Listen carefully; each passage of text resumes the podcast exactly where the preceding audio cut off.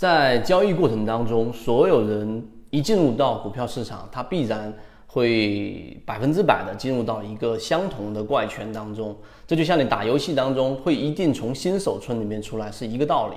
那是什么情况呢？例如说，你是不是经常去追涨，然后不停不停的追涨？又或者是你买到一个标的，然后明明是一个翻倍的标的，后期涨起来了，但是过程当中你在其中只拿到了百分之十或者百分之五，然后你又换到别的标的当中，又或者你自己因为听消息，当消息已经反映出来的时候，我们去买的时候，实际上已经是我们说击鼓传花里面最后一个接到我们说这一朵花的人，然后最后被套。所以我说这一些全部都是刚才上述是我们核心船员再次来给反馈给我们以前他三年之前的一个经历。这一位我们的核心船员传递这个信息之后，来感谢圈子说，现在我们的零八二幺金鱼报六金金山清基又今天出现了一个涨停板。我记得在上一次例行进化，我还问到大家金山清基到底高不高啊？几乎百分之八十以上的人。都是告诉给我们，金山金基已经很高了。为什么？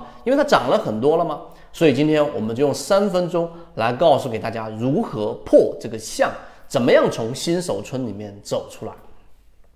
好，首先第一个走出来的关键就是我们这一个八月份所要给大家讲的这个主题，叫做跟随。那怎么样去把一个好的标的从啊众众多的这一个标的当中四千多只个股当中筛选出来？我们前面已经花了非常长的时间，五年多的时间，不断的给大家交付我们的交易模型和我们的选股交易模式。那如果你想要知道，你可以一定能找到我们交付给大家的交易模型。今天不重点讲这个，重点讲是刚才我们所说的，当你筛选出好的标的了，对吧？怎么样跟随？那这里面有一个最核心的主题，我们先把干货内容拿出来告诉给大家，那就是不要在弱势标的当中浪费自己的时间。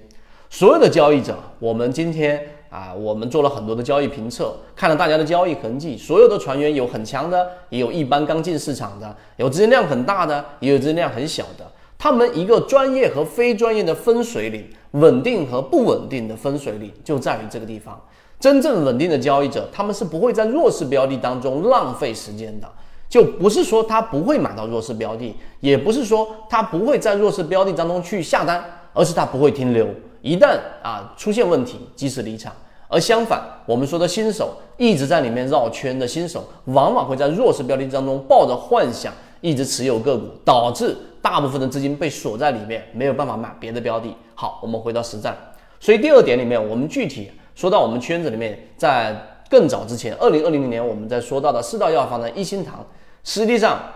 真正的交易者在四月份就能看到。它已经发生了一个明显的禅中说禅的一个背驰。我们交付给大家《泽西禅论》里面，就是要把这个内容给大家嚼细啊，给大家系统化。所以这个背驰是日线级别的，在这一天你就得知道它是一个弱势的一个标的了，由强转弱了，就应该离场了。这是第二点，我们要告诉给大家的。当它出现大级别的背驰，要及时离场，不要在弱势标的里面连续性的停留。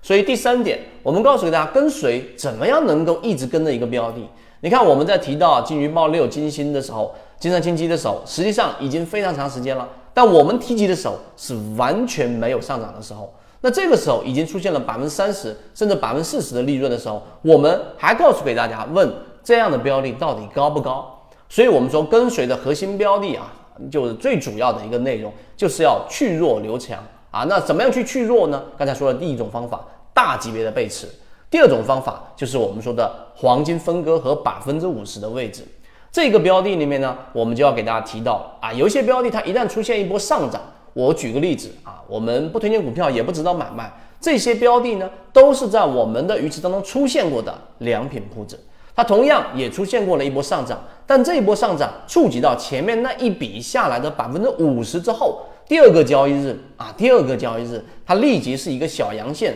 被包含于前面一根 K 线，于是持续性的都是在小级别上形成一个中枢，再也没有出现过百分之五十的突破，也没有出现过一脚踹开，这是第二种弱势特征。所以你明白这一种之后，在第二个小阴线的时候，实际上你会把这样的标的放到备选鱼池里面去观察，而不是在里面持久的恋战。所以今天我们只讲两个点来告诉给大家如何跟随。正是因为你有这样的跟随能力，有去弱留强的这个能力之后，你就等于走出了新手村，因为你再也不会把你百分之八十甚至百分之百的资金锁定在一个很弱势的标的当中。于是，好，我们的金鱼爆六今天又再次的出现了一个涨停复制。那强势和弱势的差异，大家都看到了。那你的资金在哪一边，就决定了你后面的收益曲线到底是平稳的，甚至下跌的，还是我们说稳定持步的上持行持稳定的这个上行。这个就是我们说跟随的两个核心主题。